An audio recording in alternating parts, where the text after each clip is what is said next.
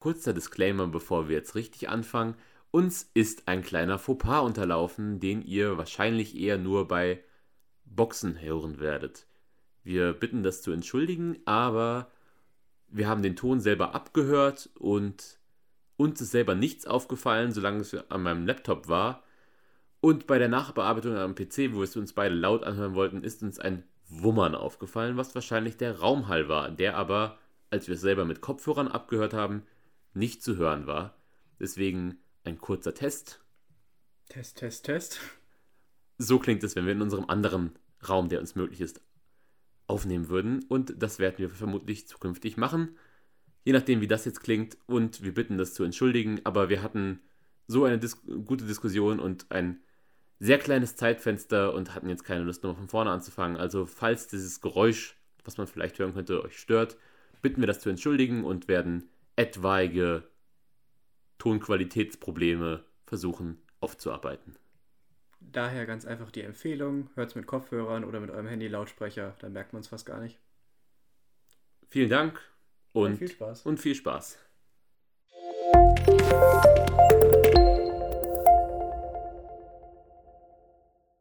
Hallo und herzlich willkommen zurück zur zweiten Folge unseres Star Wars Podcast.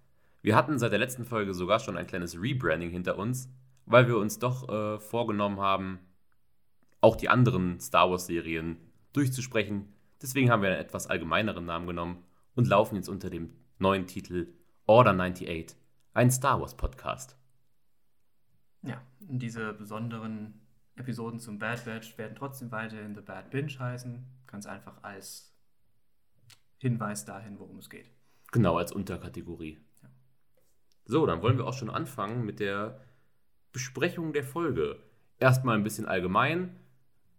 Das Bad Batch landet auf einem Planeten, den wir sogar in der letzten Folge richtig erraten haben, vorhergesagt haben, und treffen da auf einen alten Bekannten und ja, müssen sich mit den neuen Gegebenheiten des Imperiums auseinandersetzen. Genau. Das ist so kurz die spoilerfreie Version der Geschichte. Für die, die es noch nicht gesehen haben, guckt es euch an. Ist seit letztem Freitag live. Wir nehmen es gerade am Sonntag auf. Ein paar Daten zur Folge. Der englische Name ist Cut and Run. Äh, Das ist auch ein Wortspiel. Das wird bestimmt gleich noch auffallen. Ich weiß nicht, wie heißt es auf Deutsch. Familientreffen. Ha, okay. Äh, Die Folge ist 30 Minuten lang und ist offensichtlich die zweite Episode der ersten Staffel The Bad Batch. Eine Besonderheit gleich am Anfang. Es gibt kein klassisches Intro mehr, also das Bad Batch-Wappen wird einfach gezeigt. Und danach kommt eben nicht die Erzählung des eigentlichen Clone Wars-Erzählers, die wir ja in Folge 1 quasi als, als Übergang noch hatten. Also das fehlt diesmal. Und äh, es gibt auch keine keine, keinen Spruch vorher wie in Clone Wars. Das gab es ja, glaube ich, in Folge 1 auch noch nicht, ne? Gab es auch nicht. Nee. Nee, gut. Also das haben sie dann schon rausgenommen. Ja, es wird eigentlich direkt der Titel eingeblendet und die Handlung fängt sofort an. Und schon innerhalb der ersten Minute finden wir heraus, dass Lukas Vermutung mit dem Sektor J19 gestimmt hat und wir befinden uns auf dem Landeanflug Richtung Seleucami. Das ist ein Planet, den kennen wir aus Episode 3. Ähm, da wird, soweit ich weiß, Stas Ali ist es, glaube ich, Mhm. äh, in Order 66 in dieser Montage gezeigt, wie sie von Commander Neo erschossen wird, beziehungsweise auf ihrem Speeder abgeschossen wird. Und das ist eigentlich auch das Einzige, was wir von dem Planeten sehen. Aber der Planet kommt eben auch im Star Wars-Medium öfter vor. Also auch in The Clone Wars und auch in Geschichten davor spielt dieser Planet eine Rolle, keine wichtige. Ja, und der Besuch aus Clone Wars auf diesem Planeten, der spielt auch unmittelbar in diese Folge rein, wie Mhm. wir gleich merken werden. Ja. Interessanterweise meinte ich, als wir geguckt haben zu Lukas, hey, das sieht doch irgendwie ein bisschen aus wie, wie der Planet Felucia. Und in der näheren Recherche hat sich herausgestellt, dass tatsächlich der Planet auf verworfenen Konzeptzeichnungen für Felucia be- beruht. Und eigentlich sollte Seleucami eher so aussehen wie das spätere Enddesign von Cartoon Nemodia mit diesen hängenden Brücken. Mhm. Das sollte zunächst ähm, der Hauptstandort der Techno-Union werden. Ist das nicht die Handelsföderation? Also Cartoon Nemodia? Achso, nee, nee, Seleucami meinst du. Das steht, glaube ich, sogar bei der Planetenbeschreibung, dass das die Techno Union Hauptsitz ist. Ja, ja das wollten, also das wollten sie quasi noch mehr hervorheben, indem sie dieses Design, was am Ende für Cartoon Neimodia äh, verwendet wurde, ja. das sollte eigentlich unter dem Titel Sulukamai ursprünglich laufen. Ja. Dann haben sie ja stattdessen quasi Skako Miner entworfen. Mhm. Das ist ja jetzt der, der Sitz von denen. Stimmt. Und auf Skako Miner brauchen die Skakoaner nicht ihre Atemmasken, weil das Gas da irgendwie atembar ist für die. Genau, soviel zu den Fun Facts. Ansonsten zum Planeten. Ähm, wir haben natürlich auch was zur Flora und Fauna rausgesucht, aber zuerst der Fakt vorher. Ein Jahr auf Seleucumai dauert 362 Tage, also im Vergleich zur Erde drei Tage, in manchen Jahren vier Tage kürzer. Dafür dauert aber eine Umdrehung, eine Planetenrotation, also ein Tag, 26 Stunden und ist damit zwei Stunden länger als bei uns, womit das Jahr dann länger wäre als auf der Erde. Ach ja. Ja. Und bei unserem Landeanflug sehen wir auch ein paar bekannte Kreaturen. Und zwar ein katzenartiges Raubtier. Woher kennen wir das denn, Lukas? Und wie heißt das? Das ist das Nexu. Das habe ich mir natürlich auch ausgeschrieben. Das sehen wir in der Arena auf Geonosis. Das ist, glaube ich, das Viech, was Padma angreift. Ja, genau. War das kleinste von den dreien. Also zur Erklärung auf Geonosis in der Arena in Episode 2 sollen Obi-Wan, Anakin und äh, Padme hingerichtet werden. Und äh, ähnlich den Gladiatorenspielen des alten Roms werden quasi Viecher auf sie losgelassen. Das eine ist ein Acklay, das ist eine Art Spinnenviech mit Schwerterbeinen. Bein, ja. So, das kommt ursprünglich von Felucia und dann noch das Reek, das ist quasi ein Nashorn auf Steroiden. Mit und zwei extra Hörnern. Ich glaube doch nur eins. Nee, das hat doch. Stimmt, ja. Es hat, so es, hat, es hat drei Hörner, es hat eins an der Nase und zwei noch kommen quasi aus den Ohren raus. Ja, ja. stimmt. Und dann das Nexu. Und dieses Reek und das Nexu kommen auch beide von Seleucumai, sind da einheimisch. Und das wissen wir daher, weil das Reek tatsächlich in The Clone Wars vorkommt und von General Grievous geritten wird im Seleucumai Arc. Ja, und dieses Nexu jagt ein paar Vögel oder vögelähnliche Viecher. Und ich war der festen Überzeugung, dass es doch diese Wesen seien, die Jabba beim Bunta-Eve-Rennen in Episode 1, also im Film Die dunkle Bedrohung, von der Ehrentribüne runterschnippt oder ich glaube auch einem den Kopf abbeißt und gegen, gegen ein Becken spuckt, sozusagen, um das Rennen zu starten. Ja. Und ich habe ewig danach gesucht, die ganze Zeit unter dem Namen Jabba Chicken Snack, irgendwas in dieser Richtung. Ich habe es die ganze Zeit nicht gefunden, bis ich dann in die Folgenbeschreibung von äh, auf Wikipedia geguckt hatte, wo es quasi im ersten Absatz direkt drin äh, stand, dass es sich um die Rasse Nuna handelt oder auch Swamp Turkey genannt. So sieht es auch aus. Sumpftruthahn. Ja, dann können wir auch direkt in die Handlung der Folge kommen. Wir haben schon erwähnt, dass sie nach Seleucumai fliegen. Ähm, es gibt einen sehr schönen Moment im Schiff, bevor wir überhaupt landen, wo Hunter und ich glaube Tech in den Frachtraum gehen und da sehen sie Wrecker und Omega liegen, die schlafen. Ich meine, Omega hat den Weltraum zum ersten Mal gesehen in der letzten Episode am Ende und ist jetzt wahrscheinlich ziemlich müde. Wrecker auch. Wrecker auch, der ist ja ein sanfter Riese, wie wir festgestellt haben. Also der hat auch sein äh, Kuscheltier. Ich, ich weiß gar nicht, was das für ein für ein Tier ist, aber es kommt auch in Clone Wars öfter vor, diese, dieses Kuscheltierchen. Mhm. Das kommt ziemlich oft vor. Naja, das weiß ich jetzt on top of my head, weiß ich das nicht. Aber das ist so ein schöner Moment. Ich habe es hier genannt, die Ruhe vor dem Sturm. Also die Ruhe auch nach dem Sturm, weil die erste Folge ging ja 70 Minuten und da ist ziemlich viel passiert, sehr viel Action und auch für Omega mit Sicherheit sehr aufregend. Und ich finde halt, das war sehr schön. Grundsätzlich die erste Hälfte dieser Folge ist einfach so ein bisschen runterkommen von den Ereignissen des der ersten Episode. Und diese Begeisterung, die wir am Ende der Folge gesehen hatten bei Omega, als sich der Hyperraum in ihren Augen spiegelt, der wird quasi direkt, als sie auf dem Planeten landen, wieder aufgenommen. Und sie ist super erstaunt, weil auf Seleucumai gibt es etwas, das es auf Camino nicht gibt und was jeden beeindruckt, der zum ersten Mal auf Seleucumai landet. Mhm. Dreck. Ja. Äh, Sie stellt das dann fest, nimmt es in ihre Hand, freut sich darüber, was auch immer das ist, ist sehr begeistert und Tag antwortet ihr nur, ja, das ist Dreck. Und es klingt halt für uns mit Sicherheit ein bisschen seltsam, weil für uns ist Dreck was Alltägliches, aber ich glaube, wenn wir im Star Wars-Universum Planeten besuchen würden, dann würde unsere Reaktion bei vielen sehr alltäglichen Dingen ähnlich ausfallen. Also, ich kann sie da schon verstehen. Ich weiß gar nicht, hört es auf Camino jemals auf zu regnen? Es hört auf, aber da entsteht ja dann kein Dreck, weil ja überall Wasser ist. Also, es ist ja nicht, dass das Wasser auf einmal. Ich meine nur, äh, ansonsten wäre es ja schon eine Neuerung gewesen für sie, wenn es Stimmt. irgendwo nicht regnet. Stimmt. Aber es ist ja eigentlich auch schon etwas, dass es mal tageshell ist, sozusagen. Das ist ja auch schon eine Neuerung, wenn man von Camino mal runterkommt. Das ist richtig. Ja, und ich finde, das zeigt auch ähm, diese kindliche Begeisterung, die wir meinten, die irgendwie anscheinend auch so ein Hoffnungsträger ist für das Bad Batch, also für das Restliche. Sie gehört ja jetzt quasi auch dazu. Und die anderen scheinen, sie sehen, wie sie halt im Dreck tobt und sind dann so irgendwie fröhlich gestimmt. Man merkt, dass sie da so ein bisschen Hoffnung rausschöpfen und dass sie so ein, sich ein bisschen an ihr, sie sie genauso stützt wie andersrum. Ja, also ich, ich finde, Hoffnung ist das, was in dieser Folge auf jeden Fall ein Hauptthema ist. Nicht nur für das Bad Batch, sondern auch für Cutler Quain mit seiner Familie. Ich finde es sehr interessant, dass schon in der ersten Minute, beziehungsweise eine Minute und eine Sekunde, wird direkt der Konflikt der Episode etabliert, wo Hunter, ich glaube, zu Tex sagt, was machen wir mit Omega? Also er ist sich von Anfang an nicht sicher, ob sie dabei bleiben kann und sie ist halt eigentlich nur ein Kind. Tatsächlich ist sie wahrscheinlich ungefähr sechs Jahre alt, ein bisschen älter wegen des Cloning-Prozesses.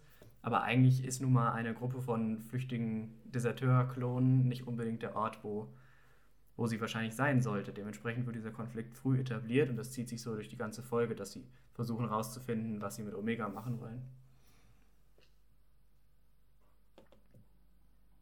Und dann machen sie sich auch schon auf den Weg vom Schiff weg zu ihrem eigentlichen Ziel auf dem Planeten. Und wir merken, dass Echo noch nicht so lange Teil des Bad Batch ist, weil er nicht weiß, wo sie hingehen, im Gegensatz zu den anderen. Und er fragt dann, wer sich denn eigentlich so weit ab vom Schuss in der Galaxis versteckt. Und darauf erwidert dann, glaube ich, nur Hunter, naja, wo soll denn ein Deserteur hin? Und Echo ist noch so ein bisschen skeptisch, was, ein Deserteur? Und die anderen meinen dann, ja gut, was sind wir denn jetzt? Wir sind jetzt auch Deserteure. Das etabliert das sehr gut, dass sie jetzt so eine völlig neue Rolle haben, ja. Auf dem Weg dann zu unserem guten Freund, na gut, ein Deserteur. Wir kennen den Deserteur aus der Folge Der Deserteur in Clone Wars, passenderweise. Und es handelt sich um einen Klon, der seinen Dienst quittiert hat und jetzt unter dem Namen Cut LeQuain auf Seleucami mit seiner Familie lebt. Ja. Ähm, diesen Klon kennen wir aus Staffel 2, Episode 10. Und der hat bereits bei der Schlacht von Geonosis den Dienst quittiert. Also war er so quasi 10, 15 Minuten in den Klonkriegen dabei und hatte dann genug und ist dann nach Seleucami geflohen. Das ging auch ganz gut. Und da hat er eben seine Frau Sue, heißt sie, nicht S-U-E, sondern S-U-U. Das ist eine Twi'lek. Twi'lek, genau. Hatte der kennengelernt und die hatte schon zwei Kinder. Und die Kinder heißen Jack und Shia. Shia. Shia, ich war genau. bei Sheila. Ja, dachte ich auch erst. Aber Jack und Shia und die hatte, also Sue hatte die Kinder schon und Kat hat die dann halt quasi mit adoptiert. Und jetzt leben sie quasi die ganzen Klonkriege glücklich auf Seleucami. Ganz kurz, um die Vorgeschichte da vielleicht abzuhandeln. Es gibt in dieser Episode in The Clone Wars wird Captain Rex, dem wir ja hoffentlich nächste Woche oder übernächste Woche auch in The Bad Batch begegnen werden, wird relativ schwer verletzt. Und seine Klonbrüder Kix, Hardcase und Jesse suchen eben einen Ort, wo sie ihn versorgen können und finden eben diese Farm von LeQuain. Rex freundet sich dann so ein bisschen mit LeQuain an. Er will ihn natürlich erst ähm, quasi verraten oder anzeigen, dass er ein Deserteur ist, weil das geht ja nicht. Aber das ist halt eine der wichtigsten Folgen für Rex, weil er halt einfach lernt, dass man auch eigene Entscheidungen treffen muss. Und dann kämp- bekämpfen sie ein paar Kommandodruiden zusammen und am Ende verlässt Rex dann die Familie und sagt, ja, ich werde das nicht zur Anzeige bringen. Ich war leider so schwer verletzt, ich habe schon wieder alles vergessen. Mhm. Das ist auch ein sehr schöner Moment. Ja, und man hat sich tatsächlich die Mühe gemacht, für Katz Frau, obwohl sie nur in einer Folge vorkommt, sowohl in der englischen als auch in der deutschen Version die gleiche Synchronsprecherin neu zu engagieren.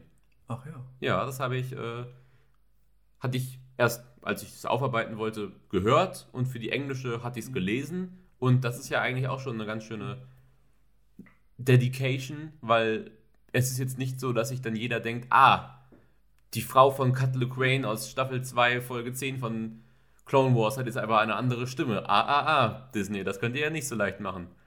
Sie haben sich da schon Mühe gegeben, das hat man gemerkt. Den einzigen Unterschied, den hast du, glaube ich, festgestellt, ist, dass ihre Hautfarbe ein bisschen, ich glaube, heller oder dunkler ist. Ich glaube tatsächlich, also bei näherem Hinschauen ist einfach nur der technische Fortschritt zu erkennen. Das wäre nämlich mein Punkt gewesen. Ich glaube, das ist einfach die Ausleuchtung ist viel, viel besser und Mhm. dementsprechend wirkt das ein bisschen anders. Was mir halt sofort aufgefallen ist, dass es dieselbe Sprecherin ist auf Englisch, weil sie nun mal Twi'leks haben einen französischen Akzent, wenn sie English reden. Das ist ja in Ryloth Arc in Season 1 auch so. Da gibt es ja dann die, die Champs Dulla und Onfrey Tar, die reden auch alle mit stark französischem Akzent. Deswegen hat man das recht gut erkennen können.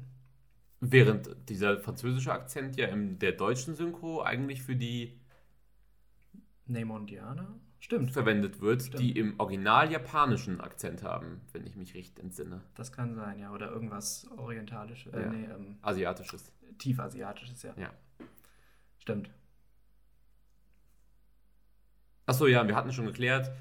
Wir hatten nämlich damals diskutiert, beziehungsweise bei meinem letzten Rerun von Clone Wars, wie denn eigentlich Cuts Kinder von ihm stammen können. Das hat sich aber auch geklärt, dass er sie adoptiert hat, weil wir waren so, hm, wenn er den Dienst quittiert hat, kann er ja zum Ende von Clone Wars maximal drei Jahre, also maximal drei Jahre alte Kinder gezeugt haben, sozusagen. Ähm, Und wenn wir von einem doppelten, doppelten Geschwindigkeit beim Alterungsprozess durch Cloning, Gene möglicherweise ausgehen, dann sind diese Kinder höchstens sechs Jahre alt, aber ich glaube, in der Folge sind sie so zwölf und zehn oder so. So in etwa hätte ich gesagt, ja. Ja. Also wir hatten dann auch erst vermutet, ob denn, ob denn die Kinder von ihm sind, das wird in den Folgen nicht geklärt. Und ob sie deswegen vielleicht schon älter sind, weil er irgendwie seine, seine, seinen Altersschub sozusagen weiter vererbt. Ja.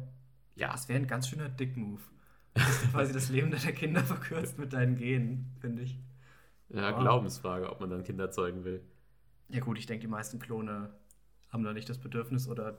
Aber das ist, denke ich, schon ein ziemlicher Einzelfall. Wundert mich tatsächlich, dass sie nicht steril sind. Oder, wobei das nicht geklärt ist. Ich habe da vor einiger Zeit mal ein Video gesehen, warum die nicht steril sind, weil die Kaminoaner irgendwie glauben, dass sie den Klonen dadurch was zum Kämpfen geben. Also nicht, nicht dass die Klone denken, "Ha, ich muss jetzt meinen Sexualtrieb ausleben oder so, sondern dass du, Testosteron oder was? dass das genau, dass das eben quasi dazu führt, dass du an was eher an was glaubst oder so. Ich Okay. muss mir das mal, vielleicht kann ich das nächste Woche erwähnen, ich suche das nochmal raus. Hm. Ja, das Bad Batch nähert sich dem Haus von Cutler Crane und er hat, wie man das als ehemaliger Soldat macht, Booby Traps gelegt, also Stolperdrähte gespannt. Ja. Und während Hunter, der ja natürlich äh, seine erweiterte Auffassungsgabe hat, hat, um den, weiß ich nicht, zwei Zentimeter dicken Stahlstrang vor sich zu erkennen, äh, bleibt stehen und Wrecker stampft da weg. Ah, ich mach das! Ja. Stampft darüber hinweg, löst eine Laserfalle aus und dann springen auf einmal so, so wie Vogelscheuchen Sind auf quasi Training-Dummies, ja. Ja. Kampfdroiden. Kampfdroiden, die halt auf Stäbe gespannt sind, die um ihn herum hochschrecken. Ja. Und da sind wir eigentlich auch wieder an dem Punkt, wo wir letzte Folge schon drüber gesprochen hatten, und zwar Wreckers Comic Relief. Und diesmal fand ich es ganz charmant eingebunden. Ja, in der letzten Folge fand ich es auch am Anfang absolut okay. Und es wurde halt irgendwann zu viel. Und da muss ich jetzt der Folge wirklich zugute halten. Ich hatte nicht das Gefühl, dass Wrecker in irgendeiner Art übertrieben den Comic Relief jetzt war. Also es gibt, glaube ich, diese, diese eine Szene mit den Kampfdruiden, das war dann ganz süß und ich meine, ich lache da jetzt nicht mehr so furchtbar drüber, aber mal, ich weiß, warum es da ist und es ist auch nicht schlimm. Und es gibt später, glaube ich, noch eine Szene, wo er, ähm, genau wenn er den, den Astromech-Droiden kaputt haut, dann ist es Mhm. dann aus, da denke ich mir so, ha, super, aber stimmt, das mit den Klonen. Das mit den Klonen. Also da, da kommen wir gleich noch da zu. kommen wir das, zu. das ist so ein Moment, da habe ich auch gedacht, da habe ich so ein bisschen Star Wars Rebels Vibes bekommen. Da kommen wir gleich zu, ja. So, jetzt muss ich kurz suchen, wo ich war. Ach so, die ähm, Druidenfalle zeigt ja quasi auch, dass nur weil man ähm, den Dienst quittiert hat und nicht an den Klonkriegen aktiv teilgenommen hat, das nicht heißt, dass man nicht seinen eigenen Krampf, äh, Kampf, Krampf, ja, Kampf führen muss. Ja. Das heißt, es zeigt, dass ja wahrscheinlich Kat und Sue trotzdem von den Separatisten irgendwie bedrängt worden sind Mhm. und diese Überbleibsel, die Droiden zeigen im Endeffekt, dass man nicht, nur weil man vom Krieg davonrennt, nicht das Ganze auch gelingt, sondern der Krieg halt trotzdem allgegenwärtig war in der Galaxis. Ich gehe mal davon aus, dass es auch nicht nur die Separatisten sind, sondern auf Seleucumai, das ist ja, es ist zwar nicht wie Tatooine, das ist schon, es wirkt irgendwie zivilisierter, aber es ist halt auch ein Planet im äußeren Rand, am, am Arsch der Welt quasi, wo eigentlich niemand wirklich aufpasst, bis zum Imperium, wie wir es dann mhm. gleich merken. Aber ich kann mir vorstellen, dass sie sich auch einfach gegen Einbrecher, Banditen, Kopfgeldjäger wehren müssen und natürlich ja auch gegen die Flora und Fauna des Planeten, ja. wie wir das gleich in der Szene noch sehen. Deswegen kann ich mir gut vorstellen, dass das auch nicht nur zur Separatistenabwehr gedacht ist. Tatsächlich ist es ja eigentlich auch nur eine Konnotationsfrage, weil so gesehen sind ja immer noch dieselben Leute vor Ort. Klar sind jetzt die Klone ein bisschen anders gepolt, aber im Endeffekt kam auch die Republik einfach dahin und hat neue Regeln festgelegt und so weiter aufgestellt. Ja. Und das unterstützt eigentlich auch diese These. Ich glaube, im, im Opening Crawl von Episode 3 steht, es gibt Helden auf beiden Seiten und es geht um die Perspektive. Und naja, im Endeffekt ist ja für die Bürger, die kennen die Jedi ja gar nicht. Oder die wissen, dass es irgendwo Jedi gab, aber das ist ja eigentlich nur aus der Zuschauerperspektive so, dass den, oh, die Jedi wurden getötet, jetzt sind die Klone die Bösen, aber für den Großteil der Galaxis macht das ja eigentlich im Endeffekt wenig aus. Mhm. Und jetzt, klar, das Imperium ist dann böser und äh, eine Autokratie, aber eigentlich jetzt im, im Endeffekt, außer dass da das vom Imperium statt von der Republik gesprochen wird, hat sich ja für die Leute nicht viel geändert, möchte man meinen.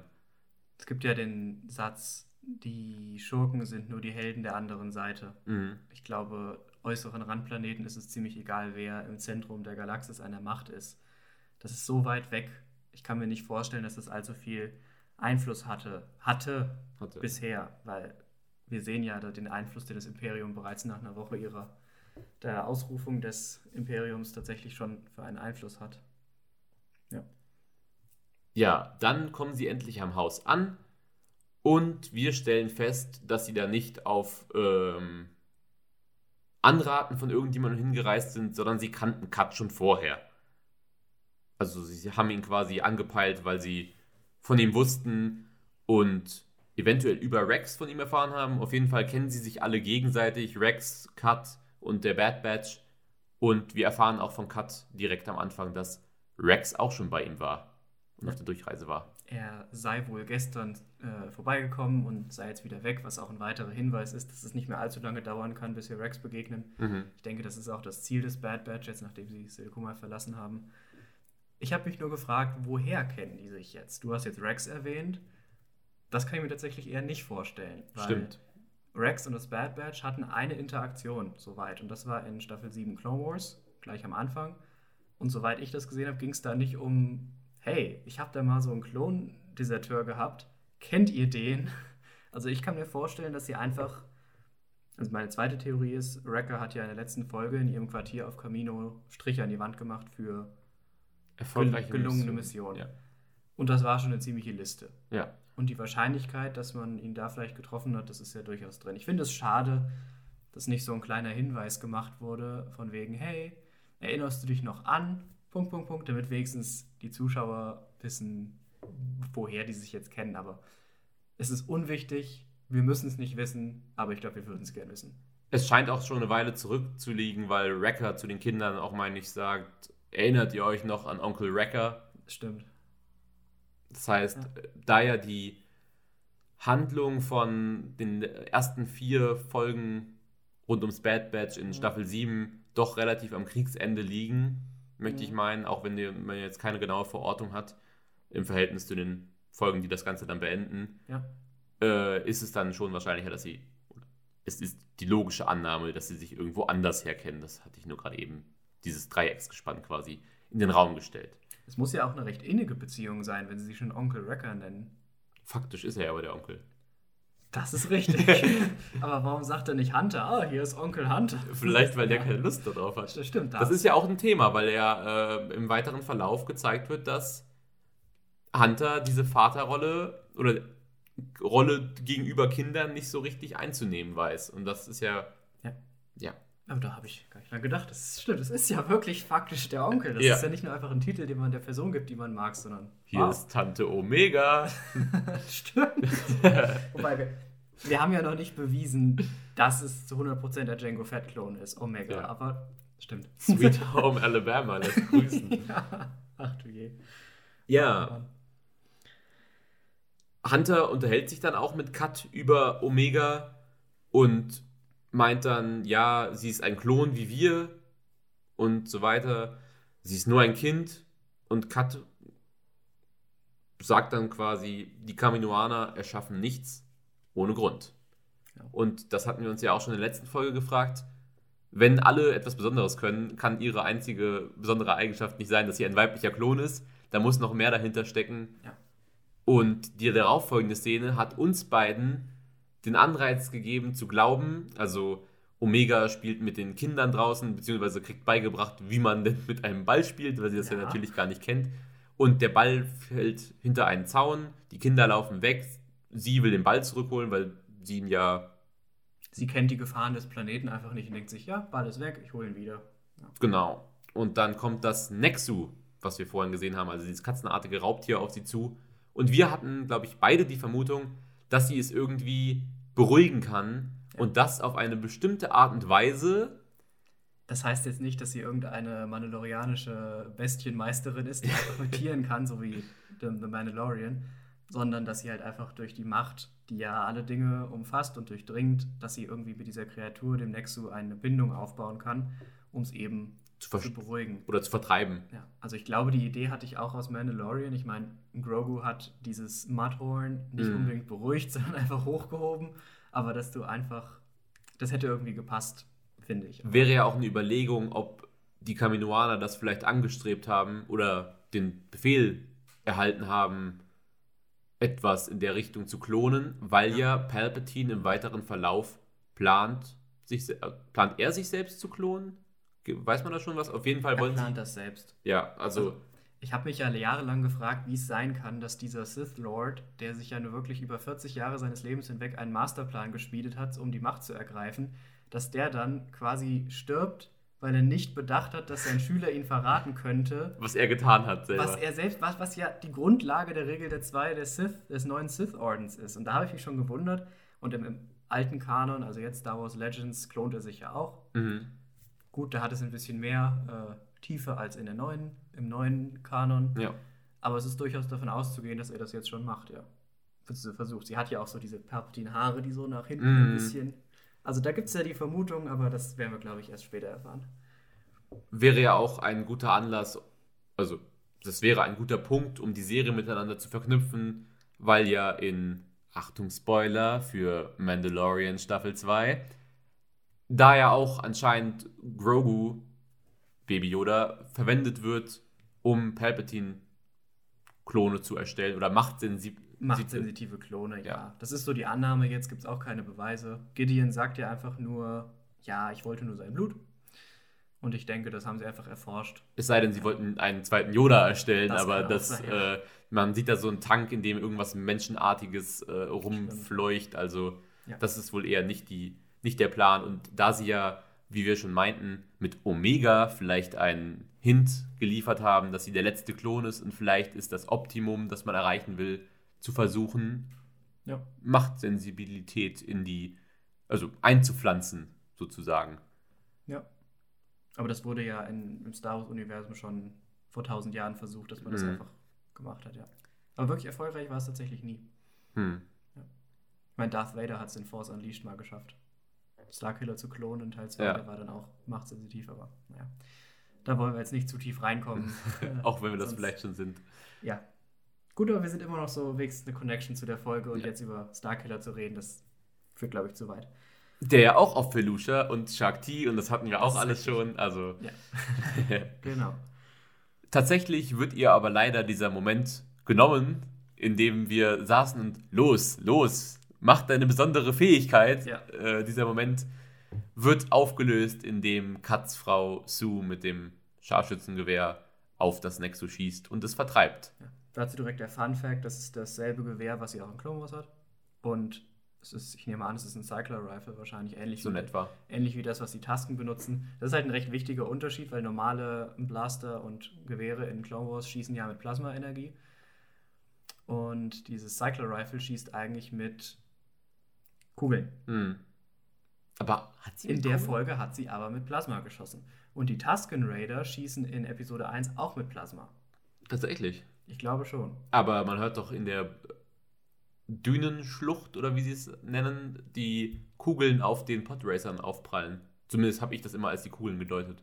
Das kann sein. Ich kann mir, ich bin mir recht sicher, dass, es, dass sie in, in roten Plasma-Dingern schießen. Aber es ist Okay. ja, egal, es ist kein klassisches Cycler Rifle, wie wir es kennen, aber es Hm. geht in dieselbe Richtung. Es hat so dieselben, dasselbe Aussehen. Witzigerweise ist ihr erster Auftritt fast exakt der identische Shot in Clone Wars und in Bad Batch, in dem man die, den Lauf der Waffe quasi zuerst sieht und sich die Kamera dann zu ihr umdreht. Das ist mir auch direkt aufgefallen, dass damit eine Referenz hergestellt wird. Das ist ja eh das grundsätzliche Thema in Star Wars. George Lucas hat ja selbst gesagt, dass Star Wars quasi einfach ein, ein Gedicht ist. Hm. Alles, was passiert, reimt sich, passiert nochmal. Hm. Finde ich, mein Dave Filoni ist ja quasi sein, Sohn. ist quasi sein Sohn und führt das jetzt weiter. Ich glaube, der hat das auch ganz gut verstanden. Ja, und da sehen wir auch schon die Schwierigkeiten, die Hunter in seiner neuen Rolle hat. Und er ist total sauer auf Omega und wir sehen, dass Kat schon etwas gelernt hat. Und ich meine, er sagt, die äh, im Krieg, am Krieg teilzunehmen, ist keine Herausforderung im Vergleich, ein Kind zu erziehen Ja. oder sowas.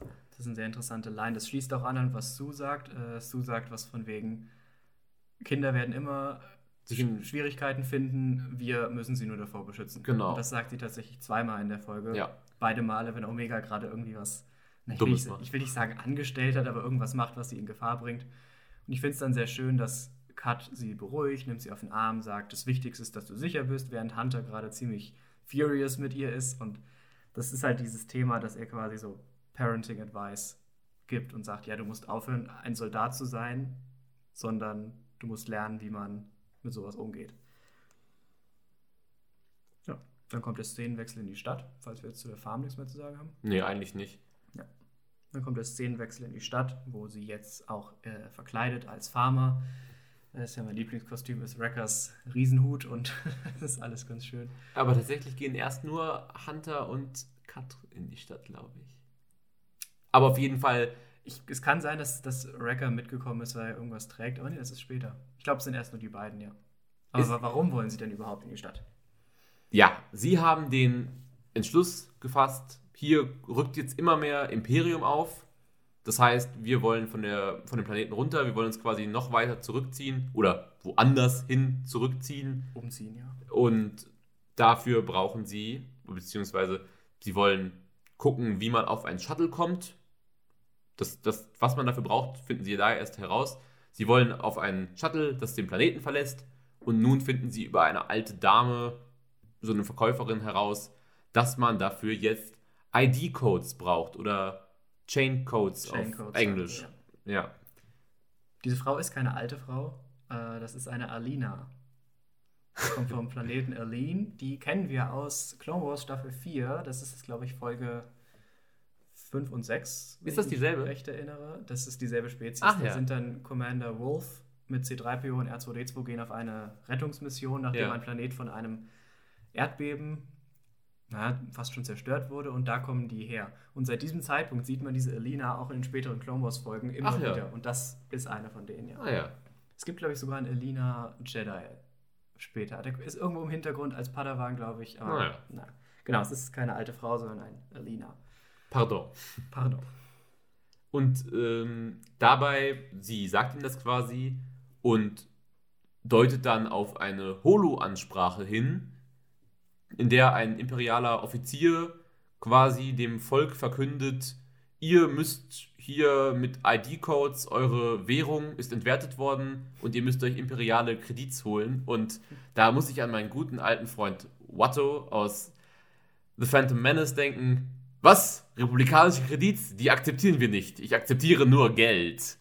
Und so hat das. Imperium sehr flott es geschafft, äh, die Leute unter seine Kontrolle zu bringen, indem es sie im Endeffekt zwangsenteignet hat. Ich finde es grundsätzlich bemerkenswert, wie schnell das Imperium arbeitet.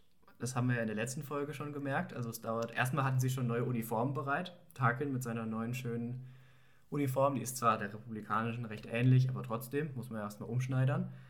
Aber allein die Tatsache, dass Tarkin quasi zwei, drei Tage nach Ende der Klonkriege schon auf Camino erscheint, um das alles in die Wege zu leiten. Und die Tatsache, dass wir jetzt wahrscheinlich nochmal ein paar Tage später auf einmal schon die Währung ausgetauscht haben, das ist schon bemerkenswert.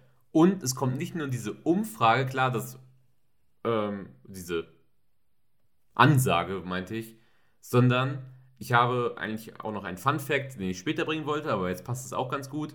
Und zwar habe ich mal die Schrift auf diesen Stationen, in denen sich die Klone zollmäßig befinden, übersetzt und da steht Imperial Informational Station drauf. Das heißt, sie haben es sogar geschafft, die ganzen Schriftzüge und alles schon zu imperialisieren, wenn man so möchte. Uh, zu imperialisieren. Mhm. Dazu, diese Schrift heißt Aurebesh, äh, ist einfach die Star Wars-Sprache. Das ist eine sehr einheitliche galaxisweite Sprache. Also die Schriftart heißt Aurebesh und die Sprache an sich ist dann Basic. Basic. Spricht man auf den, ist auch auf Seleucumai tatsächlich die Amtssprache. Aber ich glaube, die zweite Amtssprache ist Wuruvianisch oder sowas. Irgendwie, das, das heißt so ähnlich, ja. Was wiederum dazu führt, sie müssen einen anderen Plan finden, um vom Planeten runterzukommen, beraten sich zurück auf der Farm und da stellt dann, sagt dann Tech, dass er im Endeffekt diese, diese Chaincodes. Chaincodes, sowohl diese Karten, auf denen man die übertragen kann, als auch diesen, das Programm oder so mit dem man das dann darauf kriegen würde, mhm. im Endeffekt stehlen will und das selber machen möchte. Ja. In der Zwischenzeit hat sich Omega auf das Schiff zurückgezogen, weil sie, ich meine, sie ist gerade in Lebensgefahr gewesen und Hunter hat sie angeschrien, auch wenn sie danach getröstet wurde, aber sie wahrscheinlich noch ein bisschen belastet. Ich denke, sie reflektiert einfach noch, was passiert ist, ja. Und dabei zieht sie ihr Schmuckstück ab, das sie auf der Stirn getragen hat sie hatte ja ein, ähm, eine Kette mit einem Stein oder einem, ja. ja, einem Metallstück, man weiß es nicht so ganz, auf der Stirn, was sie dann in dem weiteren Verlauf der Folge nicht mehr anhat. Wir wissen nicht so ganz, was es damit auf sich hat. Grundsätzlich sind wir erstmal Star Wars-Fans. Mhm. Star Wars-Fans haben so die Angewohnheit, allem eine Bedeutung beizumessen. Ja. Heißt das jetzt, dass sie irgendwas ändert? Hat dieser Stein eine Funktion? diese Folge wirft einfach so viele Fragen auf, aber es sind halt noch nicht mal begründete Fragen, sondern sie nimmt halt einfach ihren Kopfschmuck ab und wir denken uns, was hat das zu bedeuten? Also. Vielleicht geht es in die gleiche Richtung, dass sie, ja. dass sie ihren, ihren Klonstatus ablegt, vielleicht weil sie das auf Camino übertragen musste, die anderen haben ihre Helme abgenommen, man weiß es das nicht. Es ist, ja. es ist halt, äh, wenn du Star Wars-Fan bist, Du nimmst alles auseinander, interpretierst in alles irgendetwas rein und wenn es am Ende nicht das ist, was du fünf Jahre lang gepredigt böse. hast, bist du böse. Ich würde ihm keine In-Universe-Bedeutung zumessen, aber von einem Filmstandpunkt hat es natürlich eine Bedeutung, weil sie quasi ihr Leben einfach hinter sich lässt. Sie mhm. hat dieses, diesen Kopfschmuck vermutlich immer getragen ja. und jetzt legt sie ihn ab, beginnt ihr neues Leben mit dem Bad Batch oder anderswo. Und ich denke, also filmisch als Metapher hat es auf jeden Fall eine Bedeutung. Da brauchen wir jetzt gar nicht groß diskutieren. Das denke ich, stimmst du mir zu. Mhm. Und dann finden wir heraus, dass Tech den Plan fasst: hey, wenn wir unser Schiff abschleppen lassen, dann wird es registriert und wir müssen nicht weiter irgendetwas tun, um dem Schiff einen, einen Code zukommen zu lassen. Also der andere Plan mit diesen Codes, die sie beschaffen wollen, auf den Karten, das ist der Fluchtplan für Cutler Crane und seine Familie. Und sie selber brauchen aber auch einen Registrierungscode, damit sie im Endeffekt in der den Planeten verlassen können und wahrscheinlich auch die interplanetare Reise einfacher ja. ist, wenn man diesen Code schon hat und dann nicht mehr äh, imperiumsfremd ja.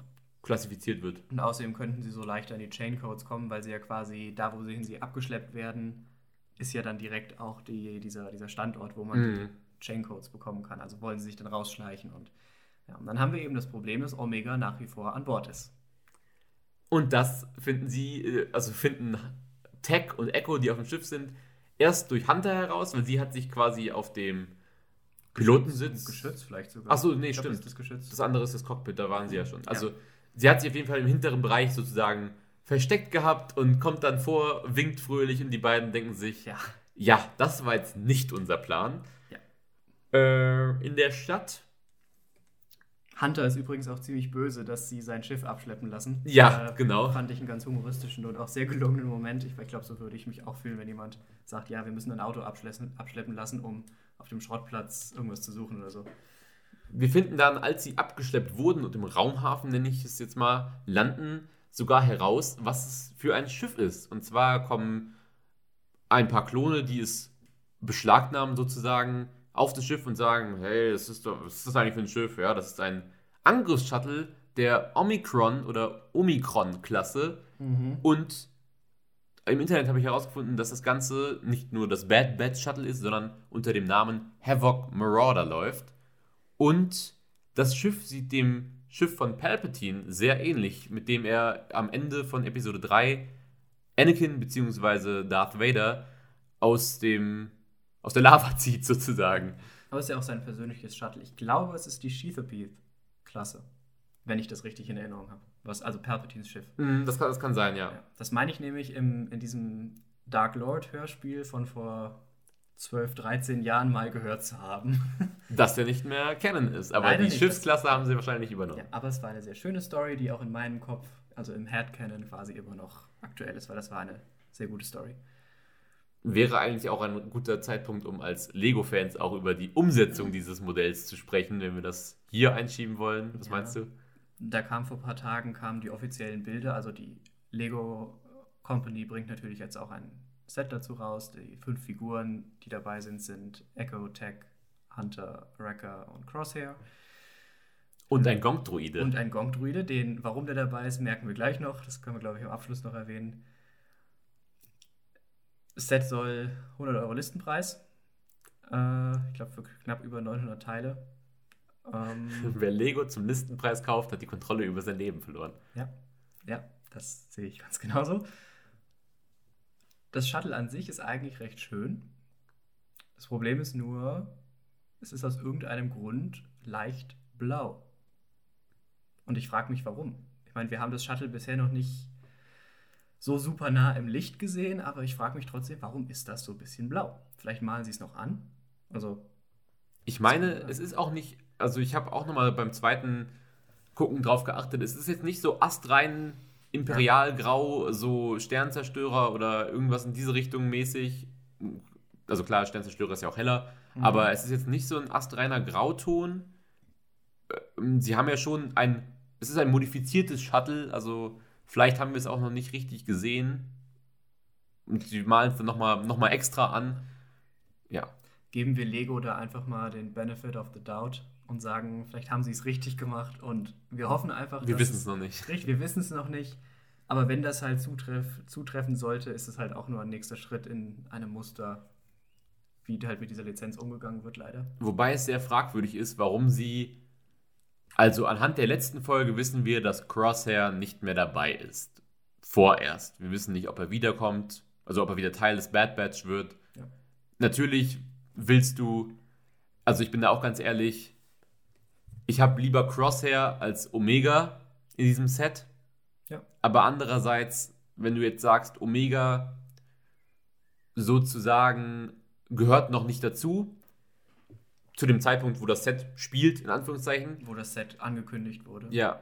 Und das wäre aber aus dem Grund Schwachsinn, weil sie Crosshair in seinem neuen, redesignten schwarzen imperialen Anzug da reingepackt haben. Ja. Was einfach ein wenig komisch ist. Da kommen wahrscheinlich noch mehr Lego-Sets und wir wollen das jetzt auch nicht zu lange ausschweifen. Äh, Farbseuche noch als Schlagwort. Aber genau, das äh, ist so ein. Also, Lego ist auch ein Steckenpferd von uns zwei, deswegen Ja, wollte ich es gerne ansprechen. Und im Endeffekt habe ich auch gehört, sie haben diese Speeder, die dabei sind, die haben einfach irgendwelche Speeder, vielleicht sehen wir die auch noch, haben sie einfach nur da reingeklatscht, um den Preis in die Höhe zu treiben. Und es ist echt schade, weil gerade zu Clone Wars Zeiten, das ist so das Alter. Ich meine, wir beide sammeln immer noch Lego.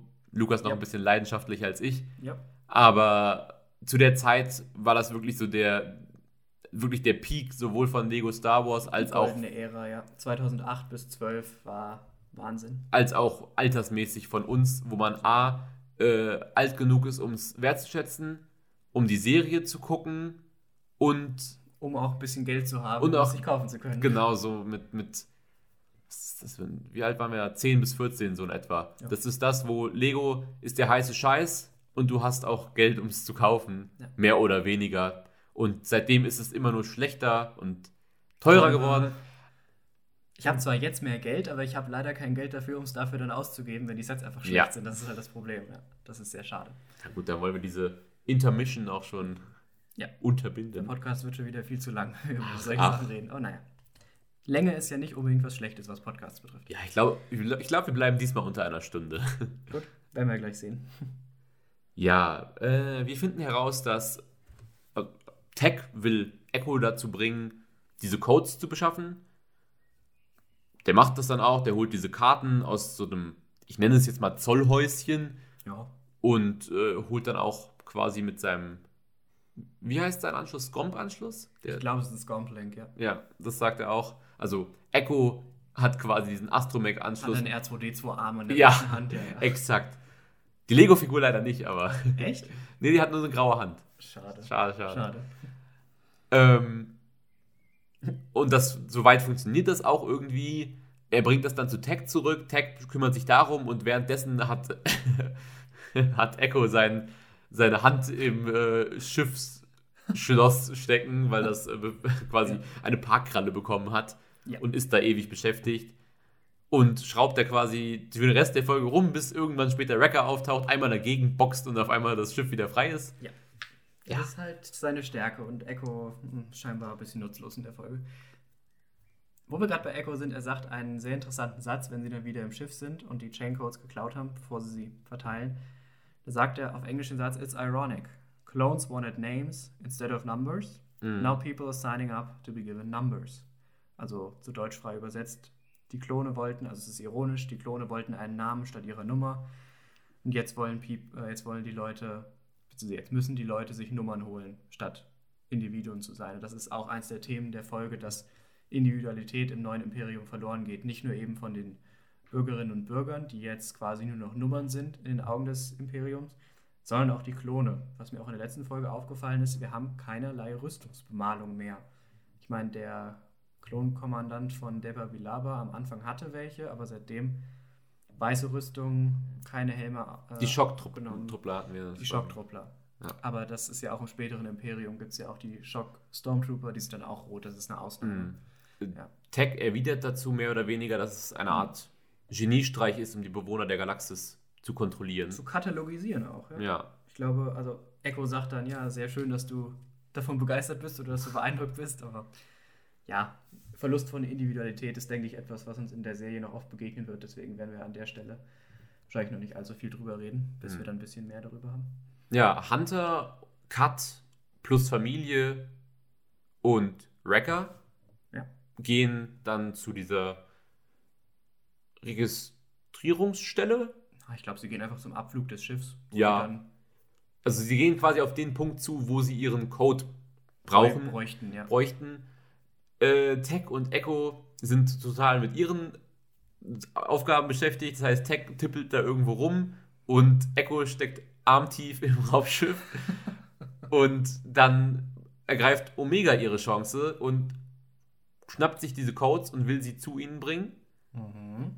Und als sie dann dort ankommt, offenbart ihr Hunter, sie sagt dann, hey, Tech hat irgendwie 5 statt 4 gemacht, scheint ein Versehen zu sein.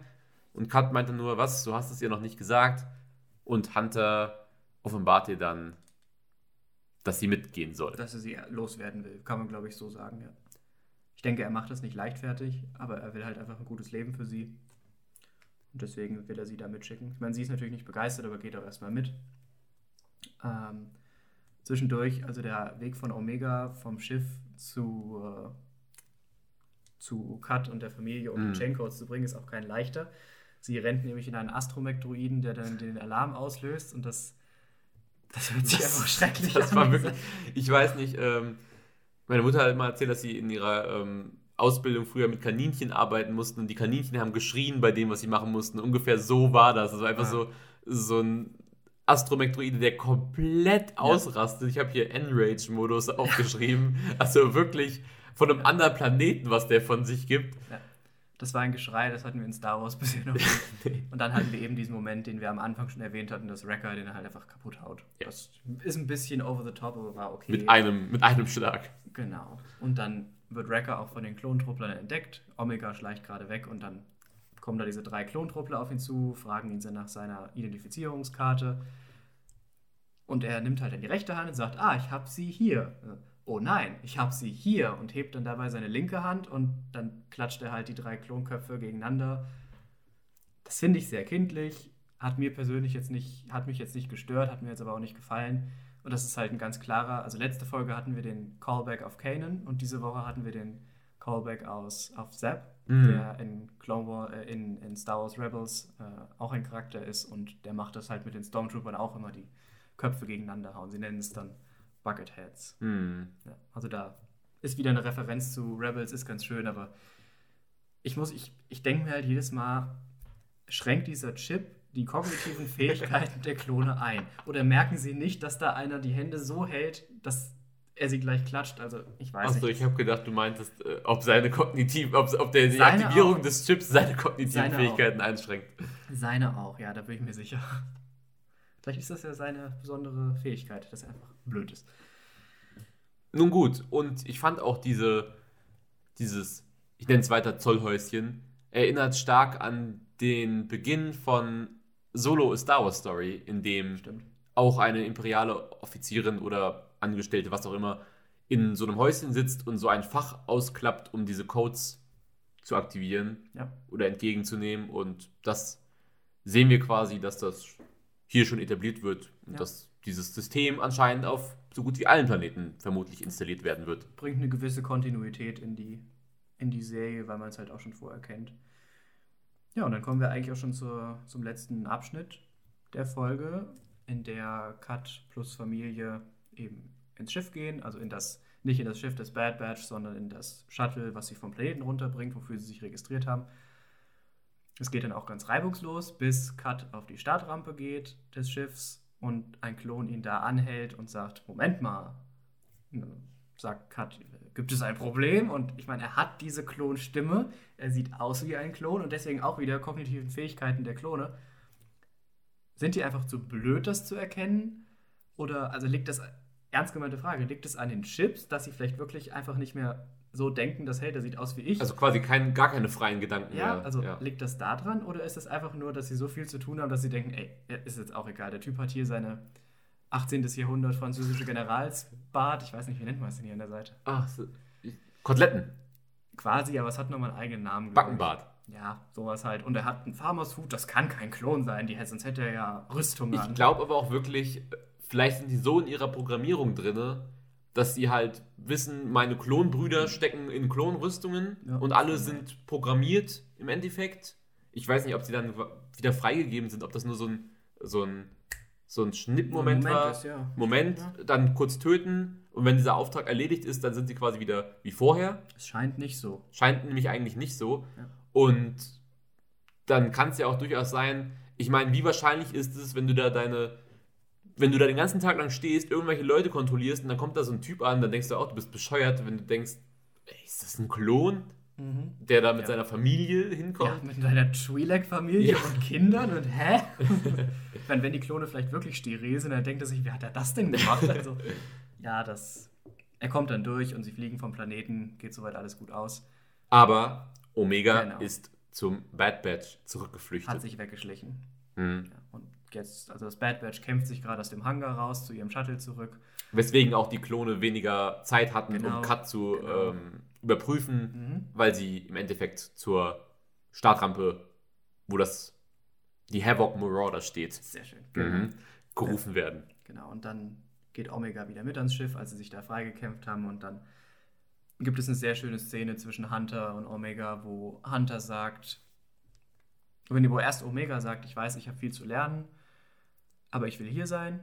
Und Hunter sagt dann auch, okay, wenn du mit uns sein willst, dann nehmen wir dich auch mit und nimmt quasi so diese Vaterrolle irgendwie auch an und akzeptiert sie quasi als Crewmitglied. Ich meine, ich weiß nicht, ob wir nächste Woche vielleicht eine Story kriegen, wo sie auch vielleicht irgendwo bleiben soll, aber das kann ich mir jetzt eigentlich nicht vorstellen. Nee. Ja. Und er sagt auch im Endeffekt, ich glaube, wir haben beide viel zu lernen. So etwas.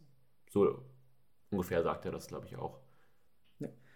Und dieses Shuttle mit dem Cut LeQuain, das sehen wir dann in der Ferne wegfliegen. Also das Mhm. geht auch gut aus. Und die werden jetzt ihren neuen Planeten, ich meine, wer weiß, ob wir die nochmal sehen, aber werden jetzt auf einen neuen Planeten kommen. Und dieses Shuttle, das ist eine andere Rebels-Referenz. Das ist nämlich dasselbe Transport-Shuttle, was wir auch in Rebels ganz oft sehen, Ach ja. was das Imperium benutzt. Also dies, ich finde es sehr schön, wie kontinuierlich sie das, was sie in Rebels vor ein paar Jahren etabliert haben, was ja ungefähr 15 Jahre äh, nach Bad Batch der Mhm. Serie spielt, dass sie das schon so schön etabliert haben, dass sie das jetzt schon benutzen können. Und das ist so eine Ja. gewisse Kontinuität, wodurch man, finde ich, in die Serie sehr gut reinkommt, weil man halt vieles auch einfach schon kennt. Ja. Ja, das wäre es eigentlich mit dem Inhaltlichen. Jetzt ist so die Frage, was halten wir von der ersten normalen Folge von Bad Batch? Ich fand sie insgesamt auch gut. Hm. ähnlich wie die erste Folge, obwohl es halt wirklich das komplette Gegenteil war. Es ist eine sehr ruhige Folge. Wir haben am Ende mal eine Minute lang ein bisschen Feuerkämpfe.